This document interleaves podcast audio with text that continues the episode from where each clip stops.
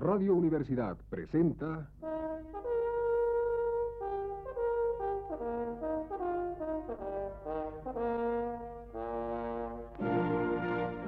Testimonios.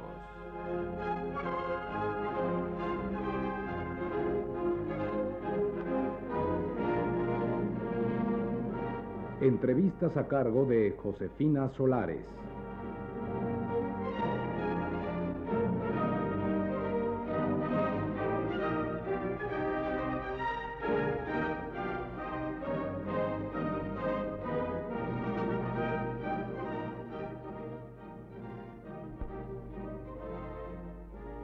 Esta noche está con nosotros el dramaturgo Emilio Carballido, director de la Escuela de Teatro de Bellas Artes.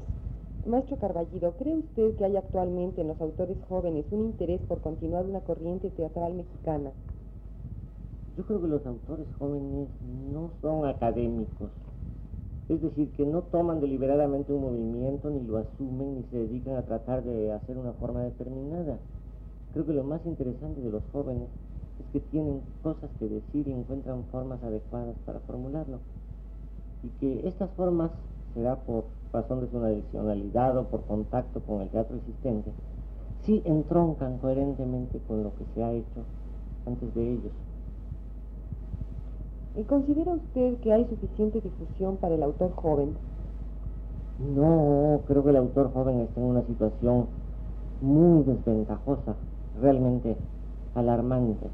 Creo que hay un número muy considerable de autores jóvenes y dentro de estos hay algunos que muestran un evidente talento que debería apoyarse, auspiciarse, difundirse. Le podría citar nombres, ¿no? Realmente es un problema que me ha preocupado. He estado reuniendo dos antologías, una para Joaquín Mortiz, para su colección de teatro del volador, la otra para Novaro, para su teatro popular, donde hay un número bastante impresionante de autores muy bien. Y verá usted que muchos de ellos están estrenados, pero en condiciones que han hecho que el estreno pase casi inadvertido, que el nombre de estos muchachos no trascienda. Se podría mencionar, por ejemplo, un autor salió de la universidad, excelente, Enrique Ballester. Pues no es un autor que puede decir que haya tenido un estreno profesional y sin embargo se han visto obras de él. Otro que tiene mucha obra publicada, Oscar Villegas. Fuera de pequeños círculos especializados no se le conoce. Este, otro más, este, premiado en concurso, este, conocido como novelista, José Agustín. Su obra excelente, última que presentó entre la universidad, fue prohibida y no tuvo el público oportunidad de verla y era una muy buena apuesta. Una obra importante. Etcétera, podría seguir diciéndole el nombre. Es decir, que el autor encuentra falta de apoyo, falta de difusión y a veces el rechazo que significa esta censura vergonzosa que padecemos y que dicen que no existe. ¿Y a qué cree usted que se deba esta falta de difusión y esta censura? Es muy complejo. Yo creo que llevaría muchísimo rato analizarlo. Podría citarle así por encima. Digamos, un cambio en el énfasis de la moda que rige nuestro teatro oficial. A la generación a la cual pertenezco, le tocó crecer con cucharita de oro, tuvimos los mejores teatros, Bellas Artes. Algunos de nosotros estrenamos nuestra primera obra en el Palacio de Bellas Artes puestas profesionales excepcionales. Este, había un gran interés por el autor. Paulatinamente y por causas que sería largo analizar, la moda, el énfasis de la moda se va dirigiendo al director, el director que funciona como autor absoluto de la puesta en escena, y para un director así suele resultar incómodo un autor vivo y es un autor joven, al cual se le debe dar el derecho de decir lo suyo, entonces el director quiere expresarse y empieza a tener todo el apoyo oficial del teatro de directores y todo el interés de la prensa. Y el autor va siendo relegado y se encuentra entonces el director joven con el problema de que si un autor condesciende a tomarlo será para formularse él, el director, haciendo caso omiso de las preocupaciones del autor. Es decir, que hay un problema artístico de base. Segundo, un problema de apoyo que también parecen haberse ido empobreciendo las instituciones que mueven la cultura y que ya no vemos un auge de producciones brillantes, espectaculares, cuidadas, lo cual, claro, a falta de una cosa así disminuye el interés del público, al público le gustan muchísimas cosas bien hechas. La pobreza puede manejarse dignamente en un foro, pero siempre el apoyo económico a una apuesta provoca un cierto tipo de esplendor agradable al espectador y mayor interés. ¿Y de la censura qué nos puede usted decir? Pues que es una indignidad pública que padecemos desde hace ya bastantes años y que especialmente está enfocada al Distrito Federal. Es decir, que ya hace un largo número de sexenios que se toma una persona insignificante y de preferencia desprestigiada y se la coloca para que reciba bofetadas en un puesto público y se diga, es esa persona tan mala. Pero esa persona tan mala es una serie de personas que nadie conoce que llegan allí a sacar la cara por una situación que existe y que no depende de esas personas. Es decir, ya hay una nueva persona inepta al frente de esto, dice lo mismo y se, se porta exactamente igual que las anteriores. Es decir, de pronto sale un nombre, Víctor Moya, ahora el señor este que no sé su nombre y que hace declaraciones acerca de, la, acerca de que las obras deben ser decentes y que él no tolera ciertas cosas, pero que no hay censura. Es decir, que se coloca un títere para que reciba los insultos de una situación que existe y que es la inmundicia de reglamentos que no deben existir. En el teatro se debe permitir todo. Si a los 18 años la gente puede votar y elegir presidente, pues eso es más grave. Permitirle votar a un muchacho de 18 años. En cambio no se le permite oír groserías en un teatro, si es que se pueden llamar groserías, ¿no? Es ingenuo, es ridículo y es anticonstitucional y es vil. Maestro Carballido, ¿y cuál cree usted que haya sido la influencia del teatro del absurdo en los jóvenes autores mexicanos? El teatro del absurdo naturalmente tiene influencia en Latinoamérica, en México, como en todas partes. Claro, que llega un poquito más tarde, ¿no? Es decir, encontramos que el absurdo es una escuela que llega tardíamente, que en general se vuelve como académica, como que toma lo más superficial del lenguaje, y los recursos sin ver realmente lo que significa. Pero dentro de esto encontramos entre los jóvenes algunos autores que lo han hecho con honestidad, con seriedad, entendiendo de qué se trata y usándolo como un lenguaje que se les revela como propio, no como una calca, sino que ese modo de hablar corresponde a su sensibilidad, a su momento y a lo que ellos quieren decir. Y se descubren en el teatro del absurdo, empiezan hablando ese lenguaje y de allí avanzan y progresan hacia otras formas más personales y menos identificables o clasificables. ¿Cree usted que haya suficiente apoyo oficial al teatro mexicano? No, es muy insuficiente, es obvio que estamos pobres. Si recordamos el funcionamiento de los teatros del Seguro Social, el funcionamiento de Bellas Artes, las muchas lindas cosas de la universidad, ¿no? Aquella compañía espléndida y muchas otras actividades, vemos que se trata de un momento de pobreza económica, punto. Es decir, de que debe haber una gran cantidad de cosas urgentes en que se ve el dinero, entonces el teatro queda un poco relegado económicamente y falta apoyo. ¿Y qué riesgos habría con esto para el desarrollo del teatro? Muchísimos. Un teatro serio, bueno, debe ser auspiciado. No se puede dejar el teatro en manos de los mercaderes. Es decir, el empresario comercial trata de condescender hacia el público, trata de halagar al público en lo que éste tiene de peor de más bajo, de más vulgar, de más superficial. El teatro auspiciado implica una elevación del público. Entonces el teatro es lo más trascendente entre las artes porque implica una comunicación directa, una exposición de los problemas. Aparte el teatro oficial está un poco más a salvo de la censura y a veces totalmente a salvo. El pleito viene cuando la obra ya se estrenó y tratan de cerrarla de otra oficina, digamos el departamento central, ¿no?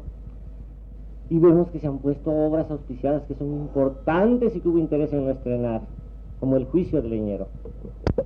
¿Y qué sucede con el teatro comercial? Pues muy extremosamente lo que dije antes.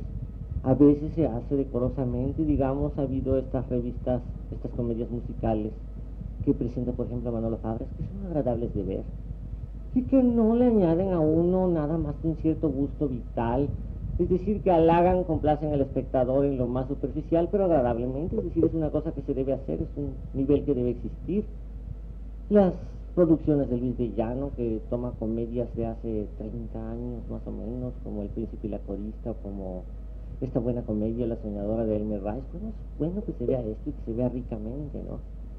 Pero obviamente no es ni lo más importante ni lo que más le interesa al público que ve el teatro como algo trascendente, como algo que va a ser cuando menos un espejo de costumbres o que va a ser algo mucho más serio. Es decir, que la oportunidad para presentar las obras un fondo grave, que van a enfrentar gravemente al hombre consigo mismo, a la sociedad consigo misma, con el universo, con todo el planteamiento que puede hacer una obra, pues no se arriesga un empresario a perder su dinero para educar al público, su función es ganar centavos, no.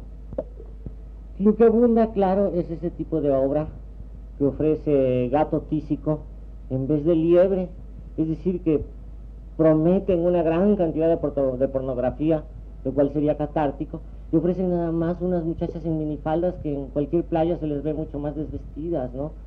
Y que además no tienen oficio de actrices y que, que ofrece cualquier clase de tonterías, albures, la cosa que hace uno catarsis privada, ¿no? En su casa o en cualquier lugarcito de veraneo.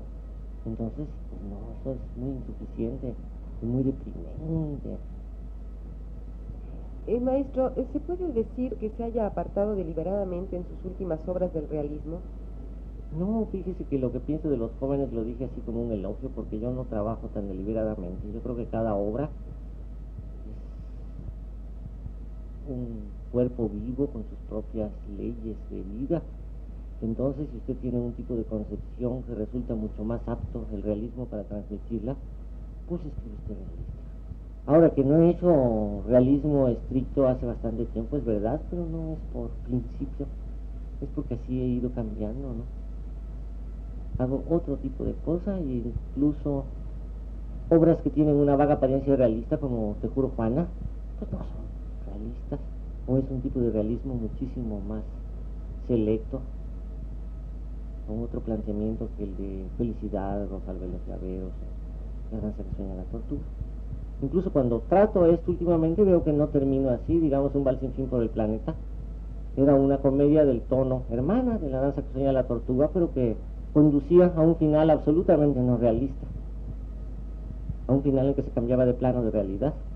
Es decir, que si trabaja uno con varios planos de realidad, luego ya no es fácil que deliberadamente se limite a un solo plano, pero también lo puedo hacer, yo creo, si se ofrece.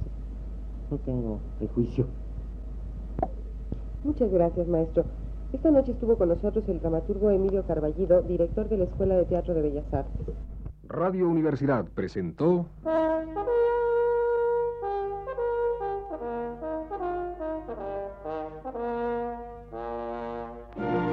Testimonios.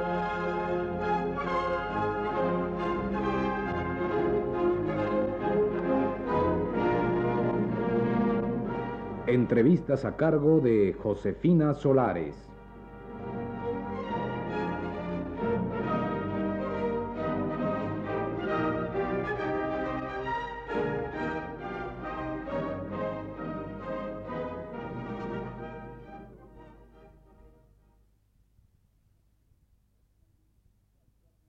Actualmente se están realizando multitud de investigaciones en el terreno de la ahora llamada tecnología educacional. En los siguientes programas de este ciclo, nos proponemos analizar algunos de los aspectos sobre los cuales se está trabajando actualmente en este campo. Las técnicas de simulación, la inteligencia artificial, la instrucción programada y los centros de recuperación de información son solo algunos de los aspectos sobre los cuales se trabaja e investiga actualmente. De ellos trataremos en los siguientes programas de este ciclo. Radio Universidad presentó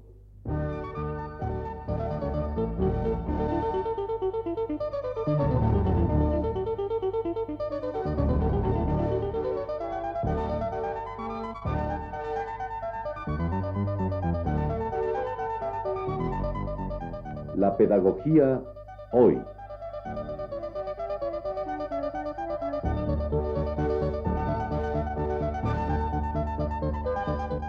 programa a cargo del Centro de Didáctica de la Dirección General del Profesorado.